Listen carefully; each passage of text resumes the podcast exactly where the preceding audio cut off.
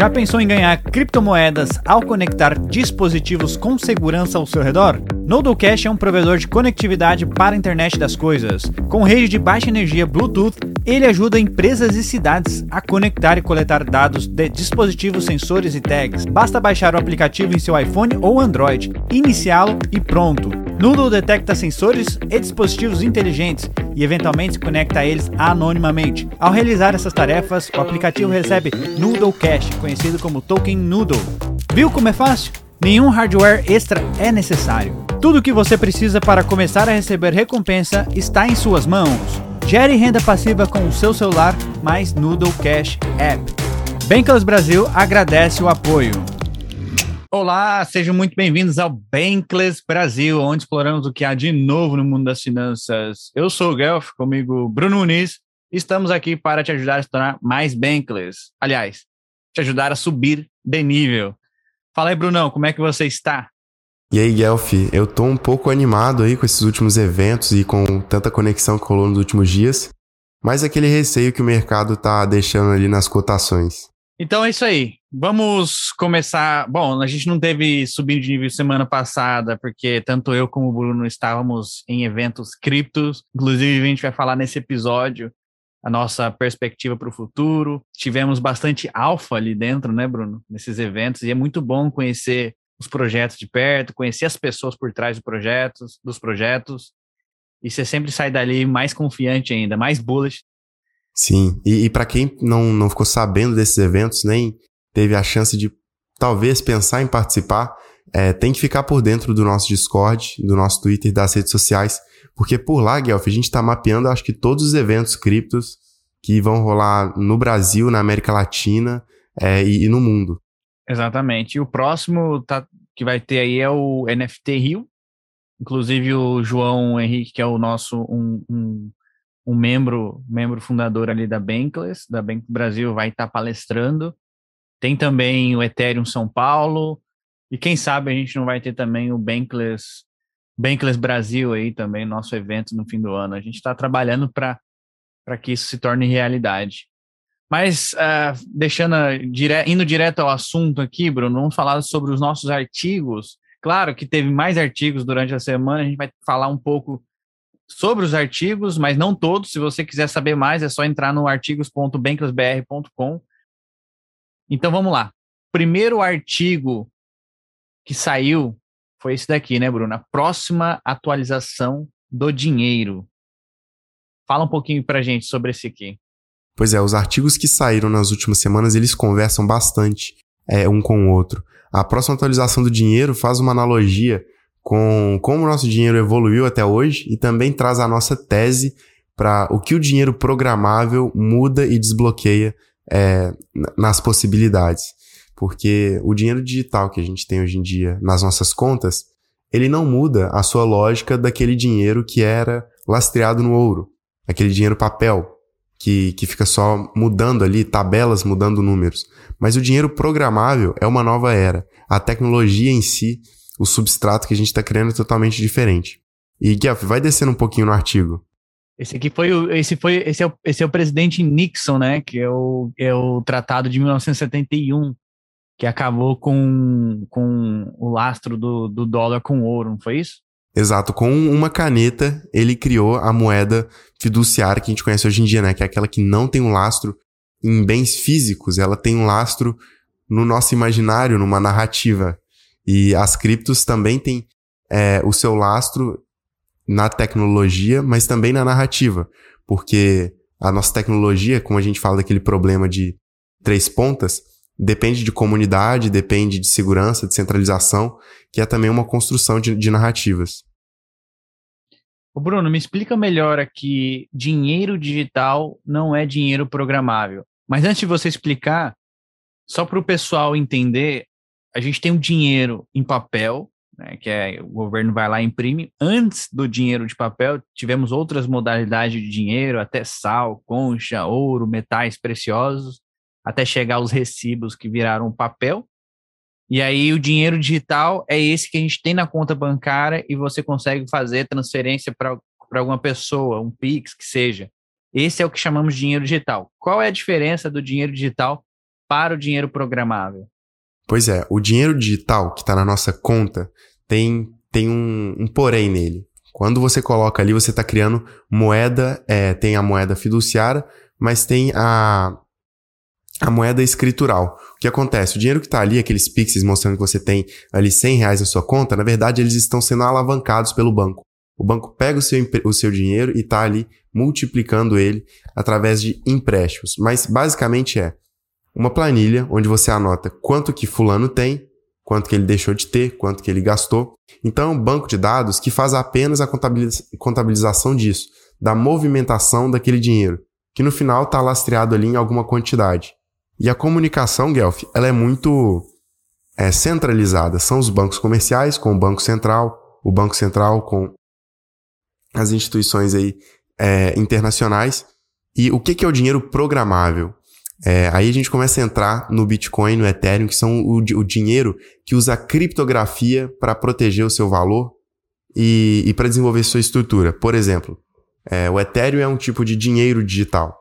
Além de você já ter os incentivos desenhados de como esse dinheiro é impresso, que tá, tá ali dentro do tokenomics do Ethereum, você também consegue criar contratos com moedas que estão com alguma programação dentro dela. E, é, exatamente, a gente começa a criar o Money Legos, que é, por exemplo, a MakerDAO, que você minta o DAI, que é um dólar, é, um, um dólar digital, né? Centralizado, conecta com outros protocolos, então a gente começa a criar várias pecinhas que são programas que usam um dinheiro, que é um dinheiro cripto. Esse então seria o dinheiro programável. É, só fazer uma correção aí, o DAI ele é descentralizado, acho que você falou centralizado, só uma pequena Ah, pequena sim, não, é, o, o DAI ele é descentralizado, ele é mintado ali com seus vaults, né? E é a moeda, a stablecoin centralizada mais antiga que a gente tem, né, Guelph? É, um, um, fato interessante aí sobre a história do dinheiro. Como é engraçado a gente pensar sobre narrativa. No Brasil, o tabaco, ele já foi moeda oficial. Então as pessoas já chegaram a usar o tabaco como dinheiro. E no final o dinheiro é aquilo que, não sei, se... Cadê seu dinheiro? Fumei tudo. Não tenho mais, tenho mais. Exatamente. Cara, o cara ficou pobre, ficou pobre. A notícia saía assim, ficou pobre da noite pro dia. Como? Fumei todo o meu dinheiro. É, vamos então para o direito descentralizado. Guelph, essa é a segunda, é, a segunda edição do direito descentralizado, é, uhum. com um, um, texto autoral incrível, é, uma introdução do Danco, e o texto ali embaixo, é, eu não lembro, mas é, é, da nossa DAO. Quem foi o. Isso, o Verbal e o Beracal Vitor. O Beracal Vitor, é, conheci ele lá na, na Ethereum Rio e revi ele na BitConf, e o Verbal também, conheci o Verbal por lá. Eu posso até fazer um TLDR sobre esse artigo aqui, porque ele resume bem o que nós da Bankless estamos fazendo. E muitas pessoas falando sobre isso, muitos influenciadores, e a maioria deles fala: olha, compre essa moeda porque vai explodir, vai subir não sei quantos por cento. E aí o que a gente viu recentemente foram vários é, influenciadores falando de projetos de NFT, falando de moedinhas que seja de cachorro, seja de projetos que não tem muito sentido. Mas aí tem um porém por trás. Essas pessoas estavam vendendo o seu tempo ali, a sua, a sua audiência, para qualquer projeto. Eles estavam mais preocupados com o dinheiro, falavam do projeto, o projeto é, subia, dava um pump, porque os seus seguidores compravam, entravam de cabeça, e acabava todo mundo perdendo dinheiro. Então, ele retratou bem quão, quão isso é problemático para a indústria. O fato de não ter regulamentação, não existe alguém para falar o que pode fazer ou não, as pessoas começam a abusar demais é, desses projetos. Então, é, existem vários e vários influencers, youtubers, tiktokers, fazendo shilling, gravando sobre projetos nada a ver, que não tem sentido nenhum, não tem regulamentação, por dinheiro. Inclusive, ele fala aqui no artigo, mostra que tem uma planilha de todos os influencers que o cara pegou ali, que esse Zec XBT aí, esse Zec, é, XBT, pegou vários influencers e ali mostra quanto é, eles receberam é, para fazer ali uma propaganda de algum protocolo, algum projeto de NFT, nada a ver, e acabou o projeto dando problema, seus seguidores tiveram problema, mas eles não, eles não tiveram problema. Aí ele fala de um, de um outro cara, esse daqui, ó, o Face Banks, que ele é um grande influenciador no Twitter, ele é um colecionador de NFTs, muita gente segue, segue o que ele fala, ele é um analista, ele faz uma análise mais fundamentalista de projetos NFTs.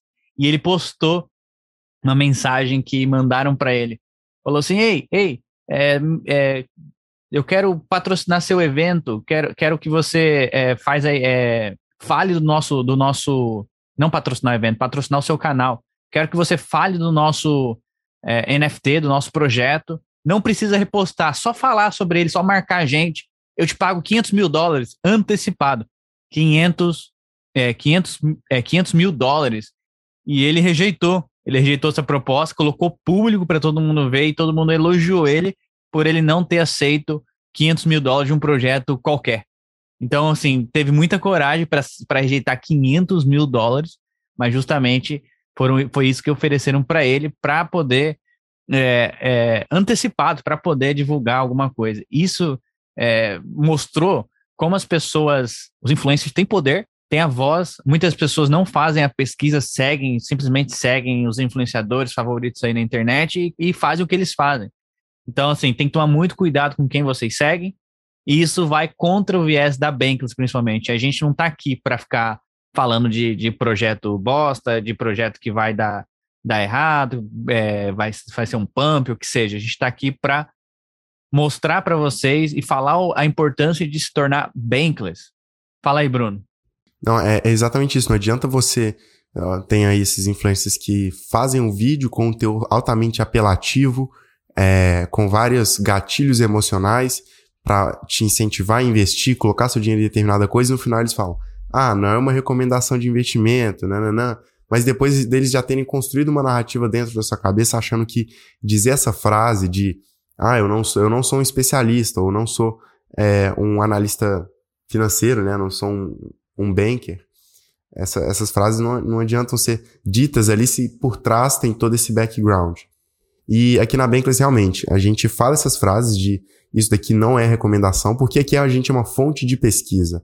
É, Guelph, a gente tá tentando dissipar, facilitar o conhecimento, porque cada um aqui tem a sua jornada e a gente quer, claro, estar tá junto com você na sua jornada Bankless. Então é sobre isso, tanto que a gente é, evita todos os parceiros que a gente teve aqui, né, Guelph?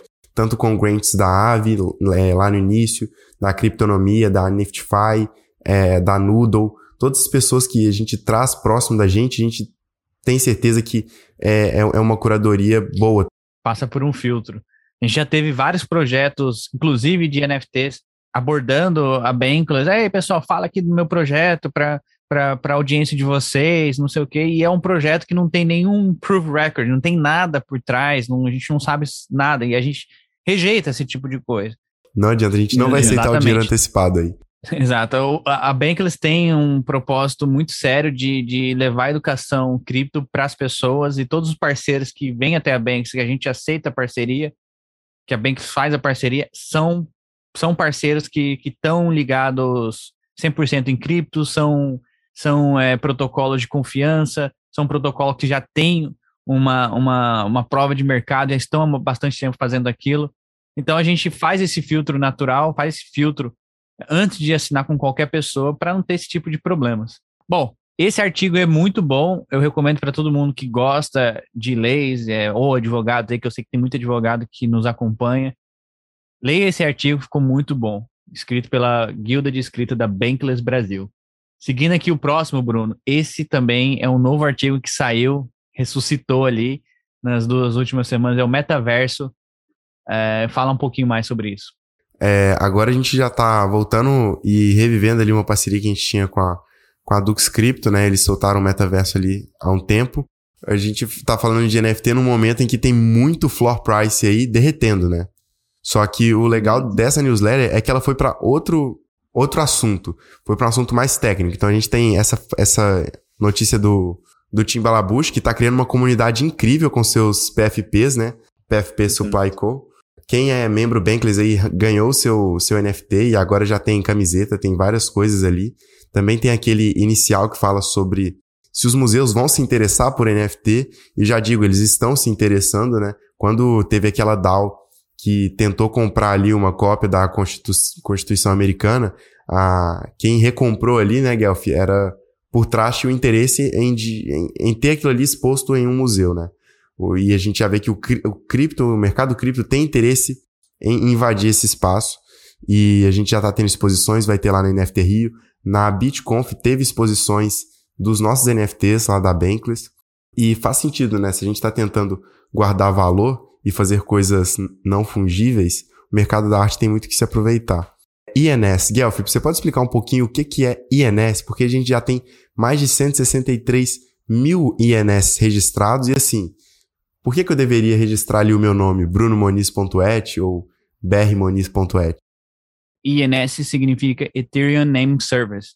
Então você consegue registrar sua carteira longa num único nome. No caso, é, eu tenho Guelph, que é o, meu nome, Guelph.eth. Essa é a minha carteira. Então, quando eu faço, quando eu preciso que alguém me envie alguma criptomoeda, eu só falo, ó, manda para Guelph.eth. E também eu posso criar uma página com isso, com essa é, com esse nome. Se você digitar Guelph.it, talvez apareça alguma coisa relacionada é, é, ao meu perfil. Eu posso configurar, colocar NFTs ali, enfim. Cara, inclusive, é, tá tendo um bull market agora, o mercado tá derretendo, mas o INS tá, tá, tá, tá subindo. Então, enquanto o mercado tá derretendo, o pessoal tá tradando o INS lá na, na OpenSea. Também é. uma narrativa de que quem, quem tava comprando esses é, INS de números eram as pessoas que possuíam, às vezes, sei lá, eu tenho CryptoPunk 1, 2, 3, 4, vou comprar o, o INS tal, que é tipo, que representa o hashtag do meu NFT ali. Mas não sei se é essa narrativa não. Eu, eu fiquei meio assustado com isso aí. Pode ser um pouco de especulação, mas é, isso, o, o INS, na minha, na minha opinião, ainda vai ser muito importante no futuro, porque todo mundo que adotar, uh, começar a navegar aí pela, pela, pela internet, eu começar a usar blockchain, tecnologia de blockchain, começar a usar Ethereum ou outras chains que são IVM compatíveis com IVMs, vão precisar ter um INS para facilitar. Você vai, manda para minha carteira. Ah, é qual a sua carteira? Você não vai conseguir copiar aquele monte de número extenso ou memorizar aquilo que, pô, é muito mais fácil você só passar o seu o seu INS. Ah, mudando de assunto aqui, Bruno, sobre NFT também, o ícone da música brasileira Milton Nascimento faz última turnê com NFTs. Então quer dizer que o Milton Nascimento está se aposentando e ele fez NFTs na forma de ingresso. Você viu isso daí? Isso é muito forte, Guelph. É muito forte. Porque o Milton Nascimento é uma pessoa muito importante né, no cenário de música aqui, não só no Brasil, mas no mundo. E, cara, pensar que ele tá fazendo os seus últimos ingressos da sua última turnê em NFT é um jeito de legitimizar. A gente sabe tanto que o público de fãs e de comunidade gosta disso, né? Tem pessoas aí que guardam o ingresso do, sei lá, do primeiro Rock in Rio que aconteceu e, e etc, sei lá, o, sei lá, o milésimo show do Michael Jackson. Tem coisas assim que, que é importante quando você tem um ingresso ali físico, ele pode se destruir, pode se acabar com o tempo. Um NFT você vai ter a propriedade, poder falar isso daí, vender isso daí, ter isso para sempre. E a gente teve outra banda. Qual, qual foi o grupo musical que começou a vender NFTs para é, distribuir seus royalties? A gente falou disso na semana passada.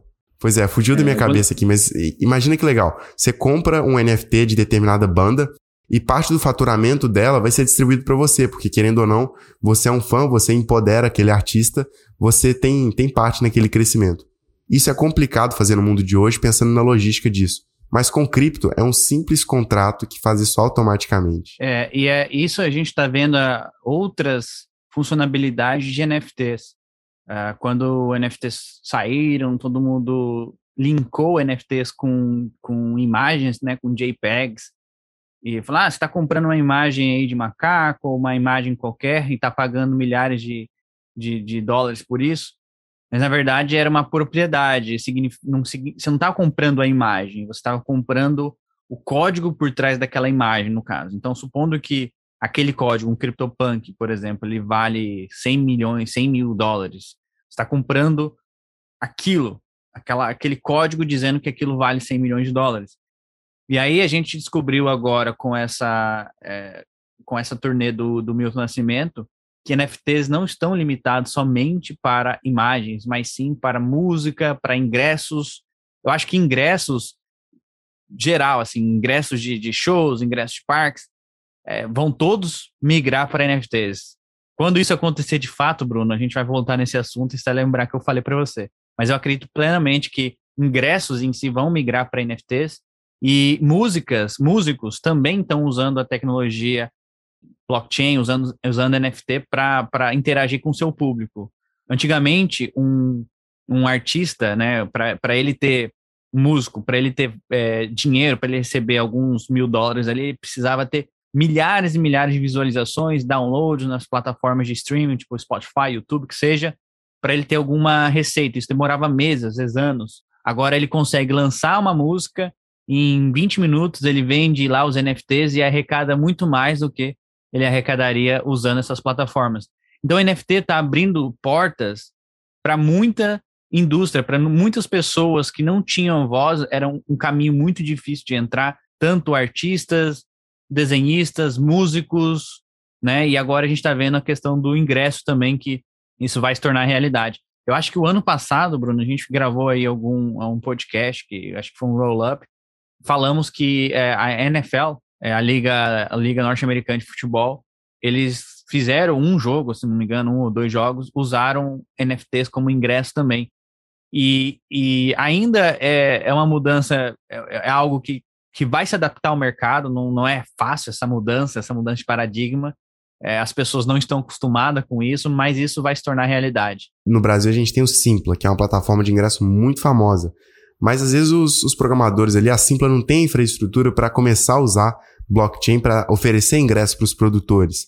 E quando existir uma empresa Web3 ou alguma Web2 que provê esse serviço, isso vai começar a entrar mais na boca do povo. Eu tenho um pouco de pé atrás com música em NFT em si, eu vejo o pessoal comprando algumas músicas, mas com ingressos eu eu adoro acumular pop-ups, cara. Nossa, eu recebo um pop, eu fico assim, é, em, em êxtase. Eu recebi alguns lá da Shapeshift essa semana. Pop é como se fosse um certificado digital que você concluiu um curso, que você foi em determinado evento, que você conheceu tal pessoa. E são coisas que qualquer um pode criar. Em três minutos você cria um POAP e ele vai estar ali registrado, em, é, registrado Ô, na Bruno, blockchain. eu duvido você criar um POAP para esse, esse episódio aqui. Cara, eu, eu, vamos pensar como que a gente pode fazer isso. Forms aqui na, na descrição, o pessoal preenche com a carteira e a gente faz um airdrop de POAP depois para quem preencheu. Aí seria legal, hein? Você vai colocar sua carteira de Ethereum, que é a chave pública, aquela comprida que você pega ali, não é sua chave privada, você vai jogar sua chave pública ou seu INS aqui, e eu vou colocar dentro da sua carteira direto o seu POAP. E claro, é, se você sentir a vontade para colocar o seu e-mail nesse formulário, já vou te mandar ali quais são os artigos para você entender o que é um POAP e como você é, acessa essa plataforma. O Gwei, o Gwei Diário. Vamos falar um pouquinho sobre o Gwei Diário? E o tanto que ele é importante agora, né, Guelph? Para quem não, não sabe, a Ethereum está passando por um momento muito importante. É, em breve tá para acontecer uma atualização que é o, o merge. A gente sabe tanto que as pessoas estão aguardando por isso. E o Daily Way é aquele editorial que vai direto ao ponto para as notícias de insiders. Então ele não traz aqui um recorte da notícia que está lá no exame. Ele traz aqui o tweet de um cara que está construindo Ethereum comentando sobre isso. O que a gente teve nesse Daily Way? Queimar ou não queimar? Isso significa, eles estavam falando do EIP 1559, ou traduzindo que é o E, Ethereum Improvement Proposal 1559, que foi um proposal que aconteceu ano passado e todos nós, eu quanto você, o pessoal da Bankless, testemunhamos isso ao vivo. É, foi, um, foi, foi uma atualização no, no, no, no network, no protocolo, que parte das transações é queimada para reduzir o supply é, do Ethereum. Então, é, é, estão fazendo previsões de que quando acontecer o merge, que é, a, é um novo hard fork do Ethereum, é, o Ethereum é, tem chance de se tornar um pouco deflacionário em alguns momentos, o que isso faz todo mundo ficar bullish com o ativo, pois ele não tem um, um, um hard cap, ele não tem um, um supply máximo, mas ele vai ser mais queimado do que do que é, emitido. Total. É como se fosse uma recompra de títulos, só que é uma queima de títulos, é muito legal. E, e ele fala também sobre é, as taxas que elas poderiam ir para um tesouro, né, de uma DAO, essa taxa que é queimada, elas poderiam ir para um tesouro ou talvez poderiam ser é, usar como para financiar é, public goods, que é bens públicos, algo desse tipo, ou doado até, enfim. Só que isso é, é programável.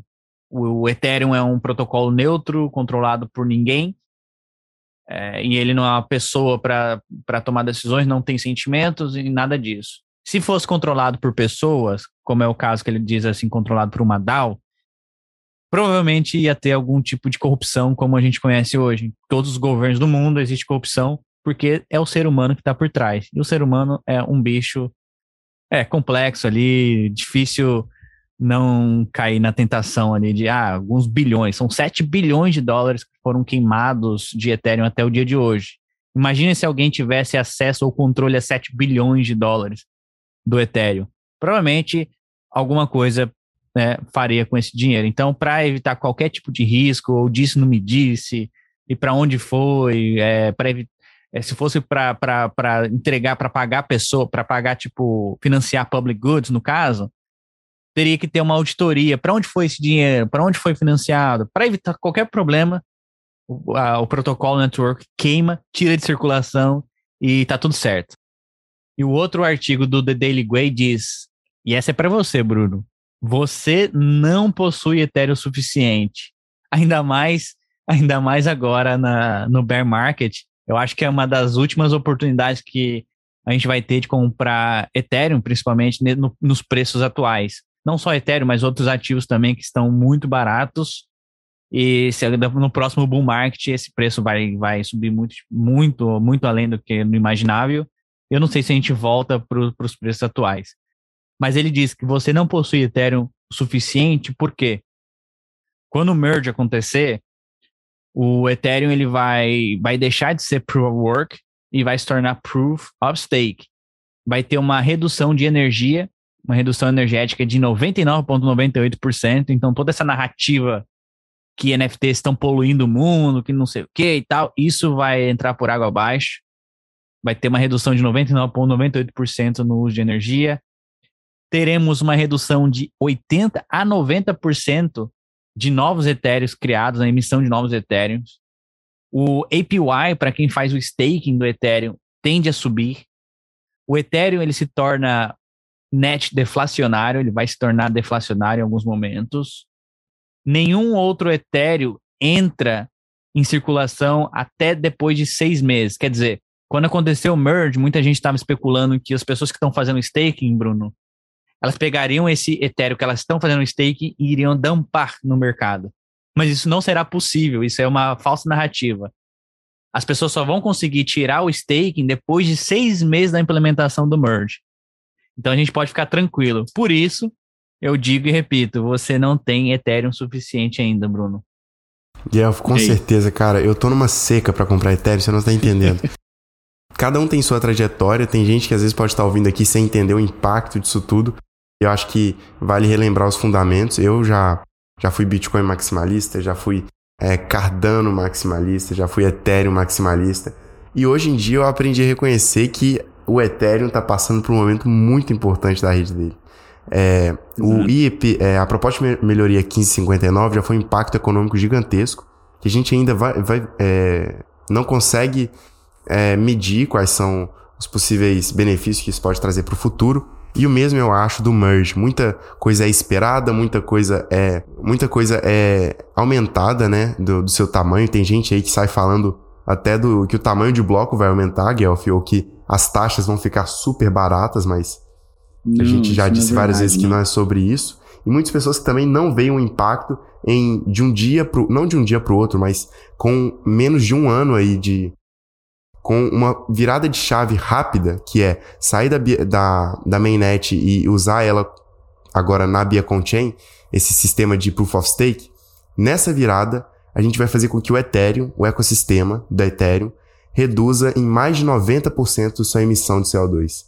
Para quem entende a importância do ESG, né, da, dessa sustentabilidade e de problemas aí ambientais que a gente tem no mundo, Esse eu acho que é o maior isso impacto. é bullish tá, também, porque muitos fundos, fundos gigantescos ali, tipo uma BlackRock da vida, eles têm uma, uma política de investir em, em projetos ou investir em empresas que, que são alinhadas com o ESG, certo? E hoje, provavelmente, eles olham para Bitcoin, para Ethereum, para outras criptomoedas é, e falam, pô, essa daí ela tá poluindo demais porque usa Proof of Work, precisa de máquinas, energia demais. E quando o Ethereum se tornar Proof of Stake, essa narrativa vai ser eliminada. E o que me deixa bullish com o Ethereum é porque realmente tem é, uma, uma tem um fundamento por trás. Tem coisas sendo construídas.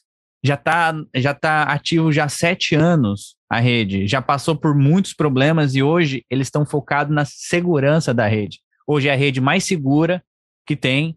É, tanto Ethereum como Bitcoin são as redes mais seguras que tem, mais descentralizadas. Já tem é um market cap de 500 bilhões de dólares. Então isso isso tudo vai chamar a atenção de, de outsiders para entrar no ecossistema e entrar pesado. Antes da gente passar para o próximo artigo, a gente comentou um tempo atrás, quando a gente começou a falar de merge aqui nos podcasts, de por que é importante a gente fazer uma transição segura para o merge. Por que, que a gente não se importa com ele é. ser atrasado. Sim. Acabou tendo um soft fork e assim, é, a, o pessoal já está trabalhando para resolver esse problema, mas isso mostra o tanto que as pessoas estão com calma. Um pequeno problema desse é, já já está sendo brutamente resolvido e ainda bem que a gente não está ansioso para fazer a entrega, mas sim ansioso para encontrar uma forma de fazer funcionar. Exato. O que, o que eles estão estão fazendo são testes. É muito teste, muito teste, muito teste. Se você for resumir, isso é um software, né? Tem um código por trás e esse código pode conter alguns bugs, pode conter erros. Então, é preciso fazer vários e vários testes fazer várias e várias vezes auditorias, testar, testar, testar, testar, para ver se isso está bem seguro, porque a prioridade do Ethereum é a segurança. E quanto mais seguro for uma rede, mais valor ela tem no mercado, certo? Então, a prioridade é focar na segurança para que não tenha nenhum problema quando a gente, é, quando o network fizer essa tran transição de Proof of Work para Proof of Stake. E recentemente, ô Bruno, eu estive no Permissionless, que a gente vai falar aqui, daqui, daqui a pouco. Escutei uma palestra do, do Justin Drake, que é um research lá da Ethereum Foundation, e a expectativa é para que o merge aconteça em meados de agosto, depois dos, dos, dos inúmeros testes. Mas assim, não é nada confirmado, eles não gostam de colocar uma data, porque pode ser que aconteça alguma coisa, um imprevisto no meio do caminho, e, e precisa ser alterado a data do merge. Mas o, o grande motivo que a gente não está tão preocupado que isso aconteça logo é porque a gente está tentando construir uma rede, um network que dure centenas de anos. Tema de legado, não né? Não é para durar sete anos. O Ethereum tem sete anos. Então, se qualquer coisa der errado, pode ser que o network acabe. Então, a gente não quer que, que eles essa atualização seja implementada se houver erro ou se tiver vulnerabilidade em algum sentido. Tem que ser 100% seguro. Então, quanto mais teste hoje, melhor para que quando faça o merge não tenha nenhum problema e isso seja um sucesso. Que, segundo o Justin Drake, após o merge ainda tem mais de 10 updates previstos que eles estão estudando. Um, um deles é o sharding. Enfim, tem uma porrada de coisa ainda para acontecer. E é aquela coisa: foco na segurança e melhoria do sistema. Foco na segurança e melhoria dos sistemas. Mas o próximo aqui que saiu essa semana, Bruno, boas intenções.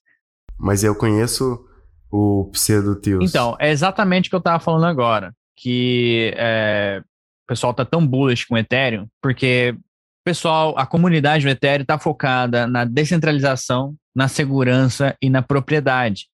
Enquanto outras chains viram uma oportunidade de escalar e falaram assim: ah, pessoal, vamos escalar, vamos é, aumentar o, o, o, tamanho dos blocos. E a gente já explicou aqui que se você aumentar o tamanho dos blocos, você precisa de um maquinário mais pesado para validar as transações. Eles pensaram, vamos fazer isso para escalar, ganhar mais usuários, deixar a taxa barata, às vezes a taxa é zero. E é o que acontece quando a taxa é zero. A rede não produz receita para distribuir para os validadores, então precisa ser mais centralizado. Então, quanto mais centralizado for uma rede de blockchain, mais vulnerável ela fica para ataques.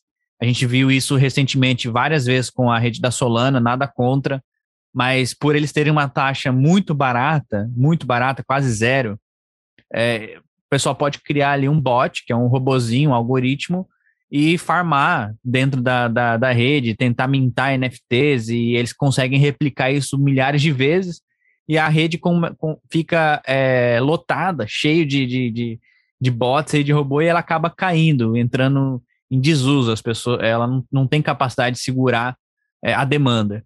Então o Ethereum ele é focado em, na segurança, ele é focado na descentralização, blocos menores para que qualquer pessoa possa rodar seu próprio node, e também na propriedade. Então, quando você tem um Ethereum, você tem uma propriedade dessa, desse estado, dessa nação, que é o Ethereum. Quando você tem um NFT, você tem uma propriedade que a segurança é feita pelo Ethereum.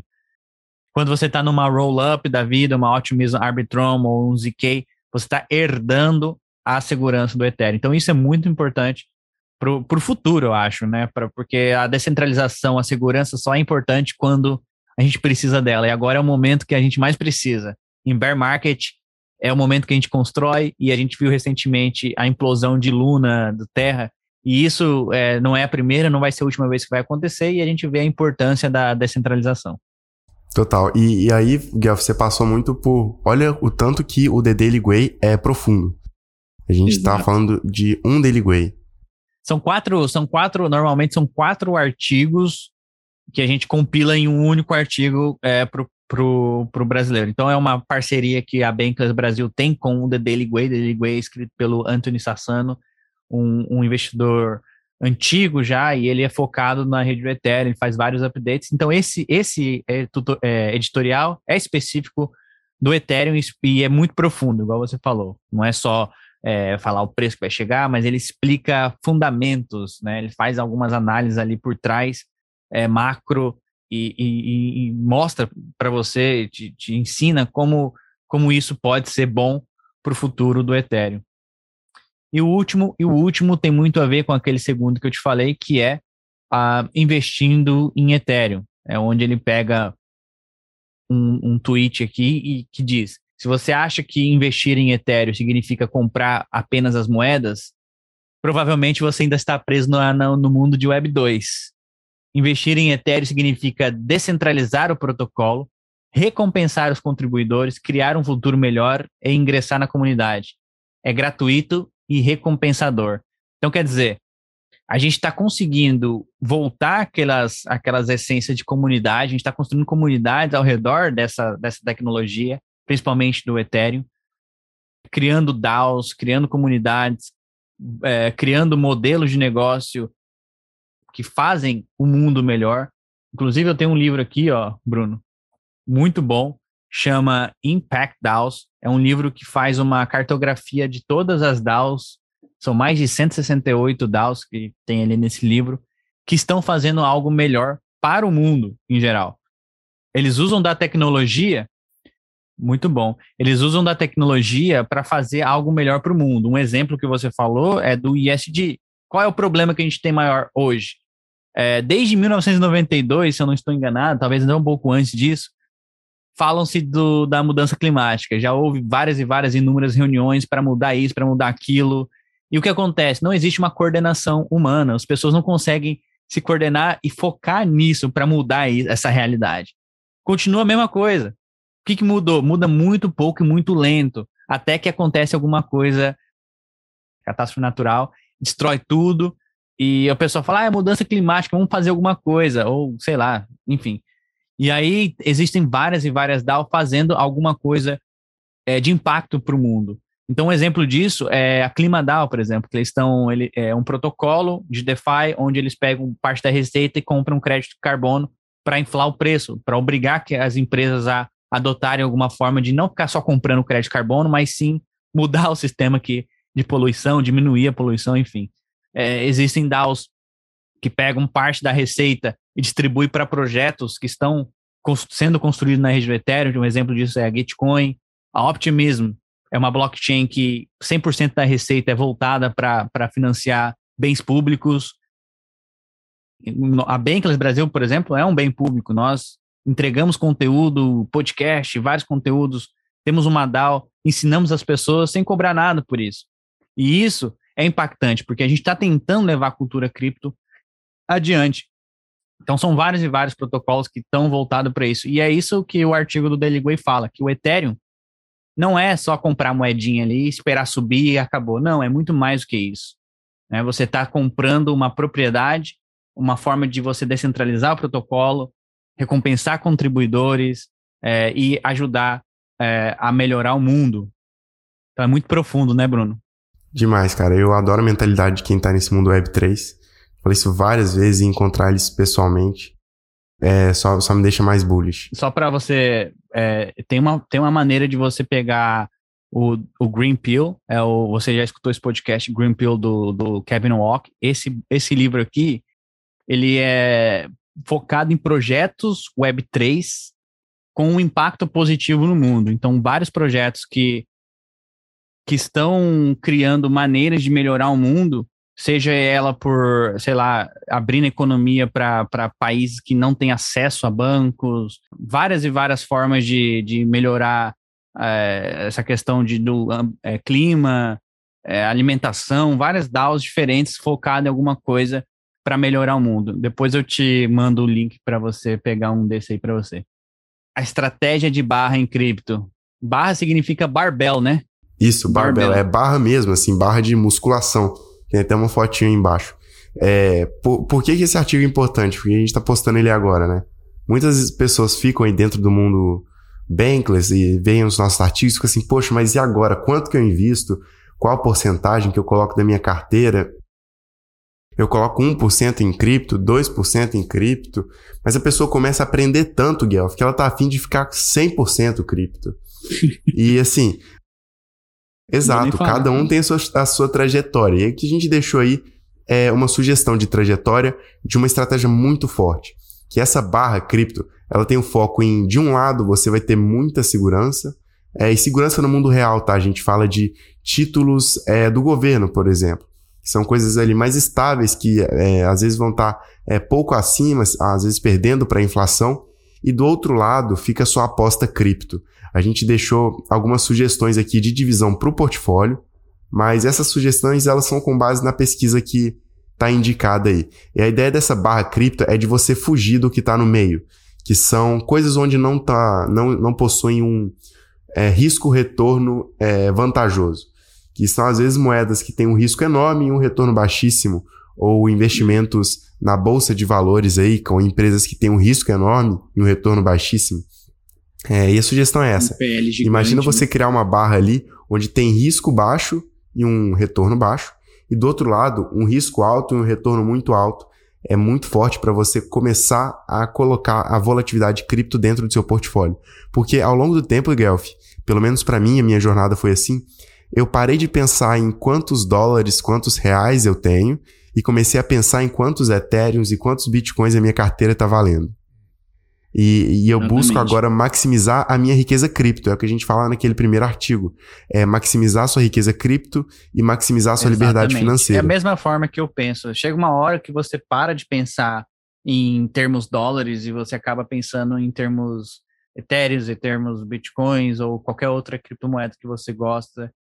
É, e isso é, é, o importante. Você precisa acumular a quantidade de cripto porque o, o valor monetário é irrelevante agora nesse momento se futuramente a gente transicionar para uma para uma para um mundo onde a gente consegue comprar as coisas que a gente compra hoje no dia a dia com criptomoedas, aí o dólar, enfim, vai ser irrelevante.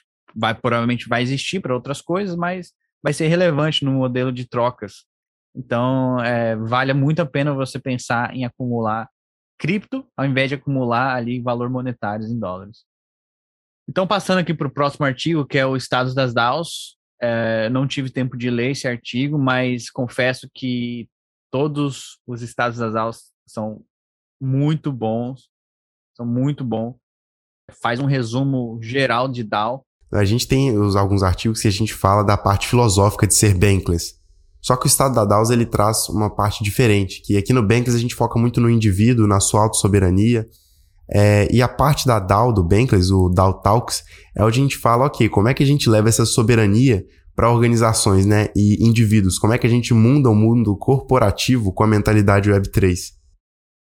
Esse compilado é sensacional. Esse estado da DAOs aí é, é uma olhada direta em como está, porque são artigos bem atuais, tá?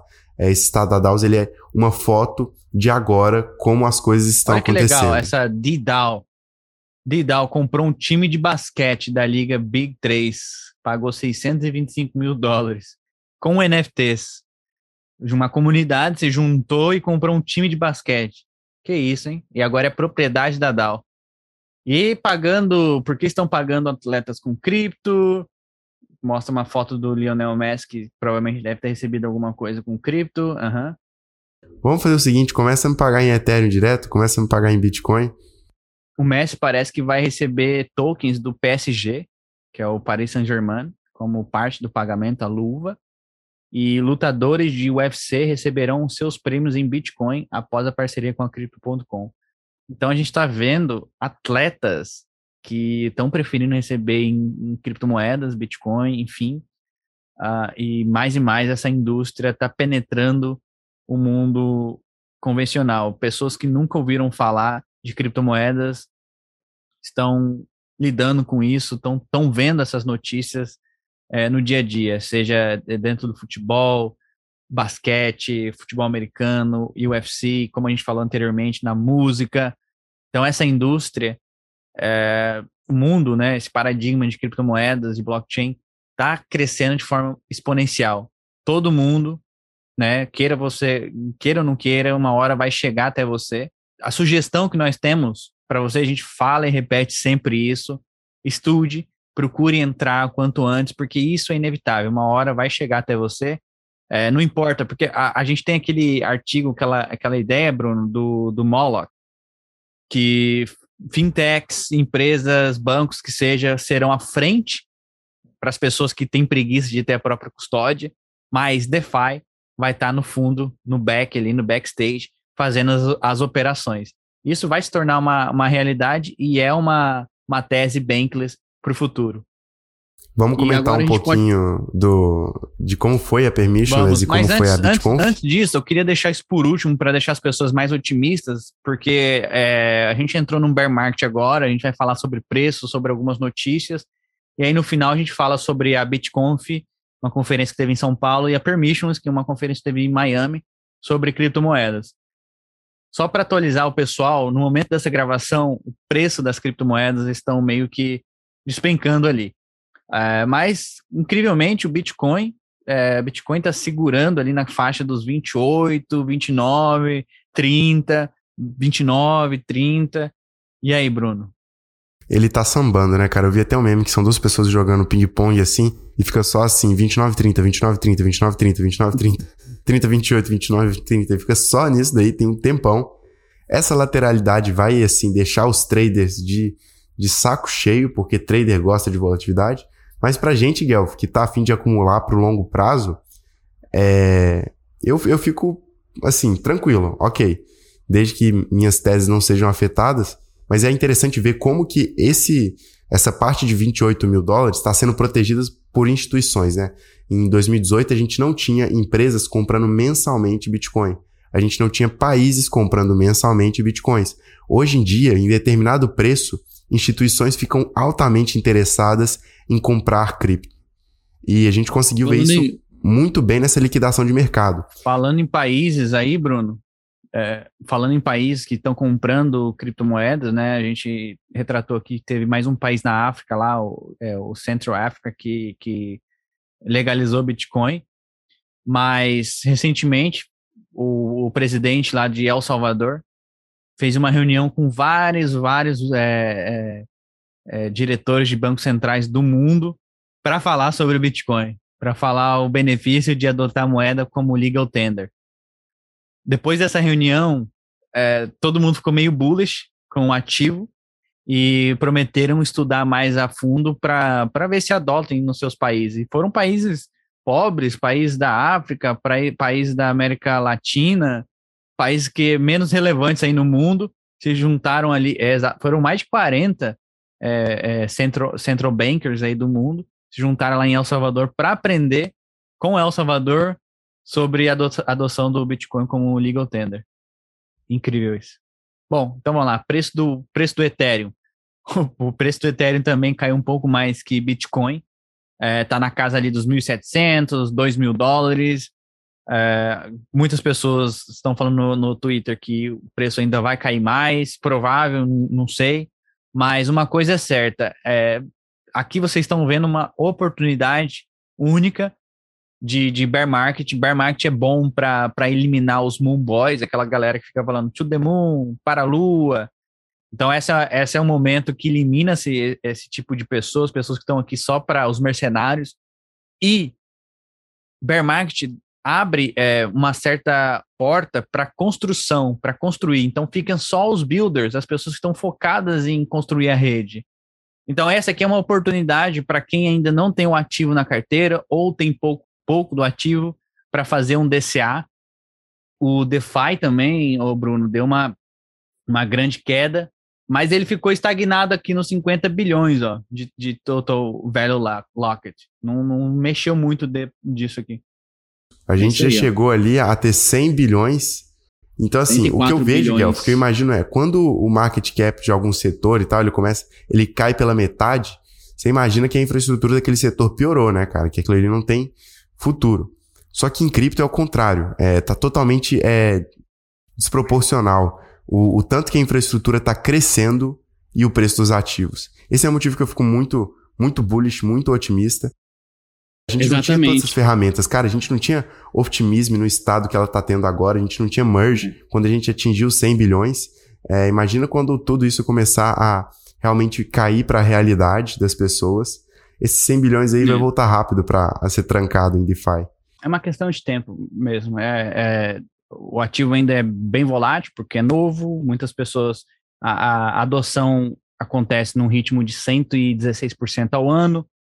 Então é só uma questão de tempo até voltar tudo ao normal, inclusive muito mais do que estava. Então, para quem é as pessoas que estão com medo, não precisa investir agora, mas estudem para você aprender mais. Se você investiu só porque alguém te falou, é o conselho que vocês estudem. Mas se você é uma pessoa que já vem acompanhando a Bankless, estuda bastante, esse é um momento muito bom para você fazer aí uma, um rebalanceamento do seu portfólio. E todo bear market tem um bull market também. a Luna, que foi o token fiasco das três semanas atrás, incrivelmente subiu ali seus mil por cento é, por especulação do fork, do hard fork que vai ter na, na, na, na blockchain. É, porém, não vai, dessa vez não vai existir mais é, stablecoin algorítmica. E é, é, muito doido mesmo, porque você pensa, era um protocolo com um market cap de quase 50 bilhões, a moeda era, sei lá, 50, tava 80 dólares, caiu para para zero praticamente, com a menos menos de uma fração de um centavo. E agora tá cheio de trader ali tradando essa moeda. E recentemente a proposta de fazer um fork na rede foi aprovada, mas dessa vez não vai ter mais é, UST, não vai ter stablecoin. E aí o token deu uma pampada ali mais de mil por cento. Coloca no, na proporção de um mês aí, só para a gente escolher o nosso horizonte temporal. Quem, Olha quem isso. tava aqui, ó, caiu. Mas é, é, engraçado isso que você disse, é verdade. Quem tá ali agora são traders. Ali quem agora. Comprou na baixa são traders, pessoas que estavam especulando, colocou ali um dinheiro, beleza, mil por cento tá feliz da vida, parabéns. Mas é, a gente acredita no longo prazo e, e o projeto se provou é, recentemente que não, não, teve, não teve sucesso, perderam, muitas pessoas perderam sua, suas economias ali dentro mas eles têm uma comunidade e hoje eu desejo sucesso, eu quero que a comunidade deles cresçam, que é bom para o ecossistema em geral, mas que eles não tenham nenhum outro produto parecido com a UST, porque provaram que é insustentável. É, segundo a nova proposta, não vai existir mais stablecoin algorítmica, ainda bem, e eu não sei qual vai ser o futuro da Terra Luna. Mas vamos lá, seguindo nossas seguindo nossas notícias. Ô Bruno, esse aqui, o total market cap do mercado de criptomoedas. A gente pode ver o gráfico aqui, que ele chegou a quase 3 trilhões, passou né, de 3 trilhões aqui em novembro de 2021, e agora ele está na casa de 1 trilhão e 400, mais ou menos. É o total de, de, de dinheiro investidos em, em criptomoedas. Se você comparar isso com o mercado de ações, o mercado de ações da Bolsa Americana, a Bolsa Americana é o que? Avaliada em 50 trilhões. Então, se você usar isso como uma métrica, pô, será que criptomoedas têm a chance de, de ficar igual ao tamanho do mercado de ações americano? Se você acredita que sim, aí tem uma grande chance de um upside, né, Bruno? Outra notícia que eu achei interessante aqui para o pessoal, rapidinho, foi a Coindesk. Coindesk lançou um token, Desk Token, é um token de fidelidade, parecido com aquelas milhas de, de, de, empresa aérea. E você consegue pegar esse token, trocar por bebidas, comidas e NFTs e mais algumas coisas. É, e eles vão fazer esse experimento agora na Consensus, que é um evento que vai ter no, no Texas. E vamos ver o que, que vai rolar. É, tem muita gente, muito, muito fã de no Twitter dizendo que alguém vai criar uma pool de liquidez na Uniswap e o pessoal vai conseguir trocar esse token por, por Ethereum ou por outro token, por, por USDC, e aí o token vai deixar de existir. É uma suposição. Outra notícia aqui, legal, importante, é que a GameStop lançou sua carteira, a primeira carteira da GameStop. É, isso é um, um caso bullish GameStop, que até ontem era uma empresa 100% focada em, em vender retail, né, ter lojas e vender videogames, foi salva pelo, pelo aquele movimento das pessoas investindo na ação e agora estão pivotando quase 100% para a Web3. Já fizeram a parceria com, com o Immutable e agora lançaram sua própria carteira, que inclusive está muito boa, muito legal.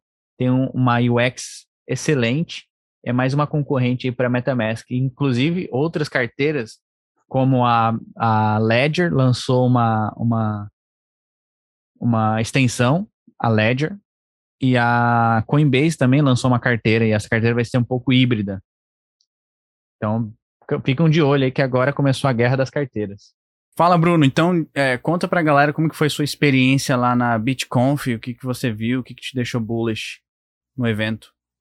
Então, Gaf, foi sensacional o evento. Minha parte favorita foi, além de receber vários mimos, tipo o boné do Defiant, foi encontrar a turma da, da Bankless, da Nação Bankless. Tinham ali algumas pessoas que estavam no nosso Discord e que até contribuem comigo, assim, trabalham juntos. E a gente fez o nosso almoço cripto, a gente depois foi numa festa. Foi muito positivo ver essas pessoas na vida real. O evento foi de sexta até domingo. Eu estava lá presente sábado e domingo, que eram os dias mais quentes do evento. E foi legal. Tinha muita empresa da hora. A gente encontrou a galera da Shapeshift, da Defiant, da Bankless Brasil. É, tinha também um pessoal da Cardano, tinha um stand lá da Cardano, um pessoal da Solana, da Bitso. Então, assim, vários grandes players. Eu tenho certeza que com as conexões que a gente fez no evento, vão ter vários insights e vários resultados futuros de sementinhas que a gente está plantando agora. É, em junho, é, acho que agora nesse mês vai ter o NFT Rio. O link vai estar tá aqui embaixo. E provavelmente vou estar por lá, então garante aqui sua camiseta Bankless. Bora para mais um evento cripto na vida real, que a gente sempre gosta de fazer uns almoços da Bankless, um café com a Bankless. E conto com a presença de vocês.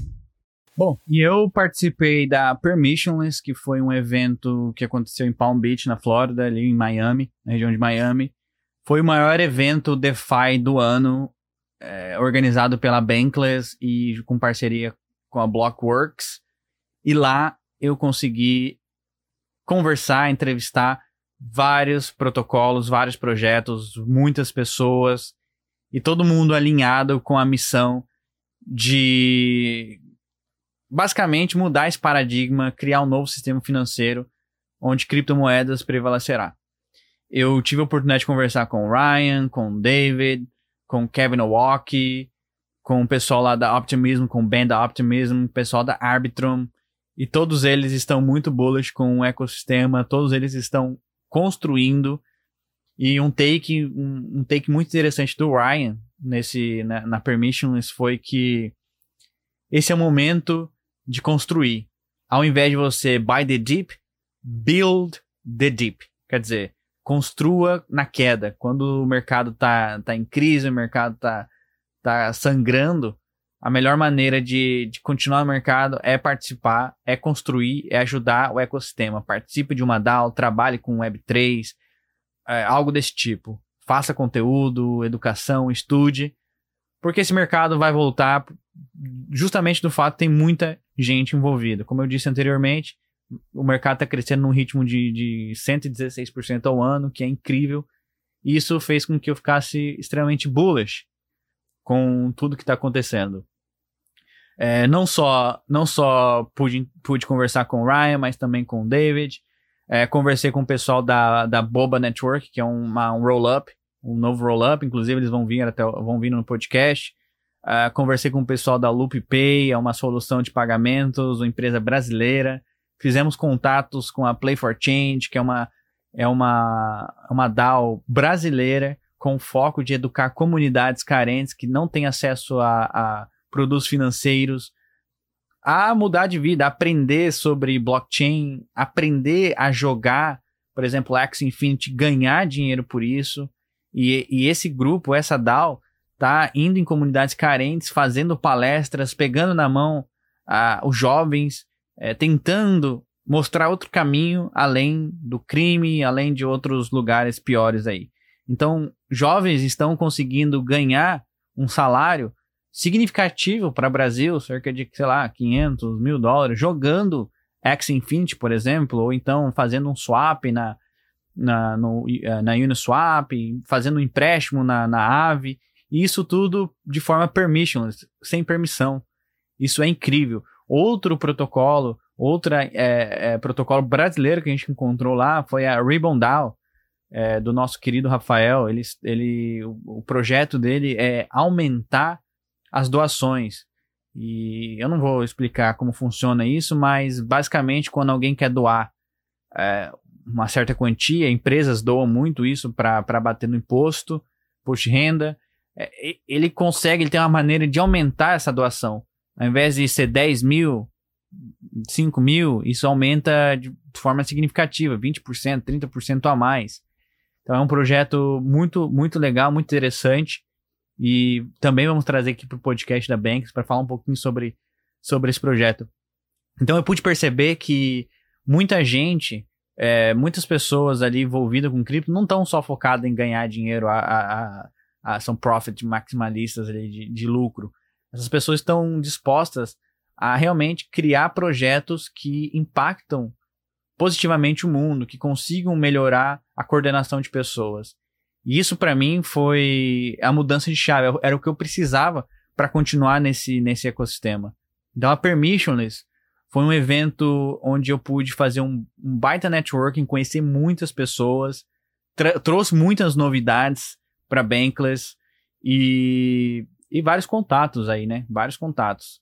Mandar um, um grande abraço pro pessoal da Mercúrios, Mercúrios Academy, é, Mercúrios Cripto, o Orlando, o, o, Danilo, foram gente boa, conversei com eles, eles têm um projeto maravilhoso também, fazem a maior casa de análise fundamentalista do Brasil. Eles também estão focados e alinhados com essa missão é, de cripto, essa missão de mudar o mundo, é, fazer com que as pessoas adotem essa tecnologia, adotem esse ativo para o bem e aprendam, né? Aí aprendam com, com tudo que a gente está construindo. Então, é, fica aqui a minha dica. Fica aqui a minha, a minha sugestão para vocês. Continuem construindo, continuem estudando, aprendam, porque isso está só no começo ainda. A gente cansa de falar isso é, e vou continuar falando. Ah, estamos apenas no início. Nossa ideia, nosso objetivo final, principalmente o objetivo Bankless, é ajudar as pessoas a ter soberania sobre as suas vidas, a você ter, você ser seu próprio banco, não depender de ninguém para movimentar seu dinheiro e você poder fazer o que você quiser com o dinheiro.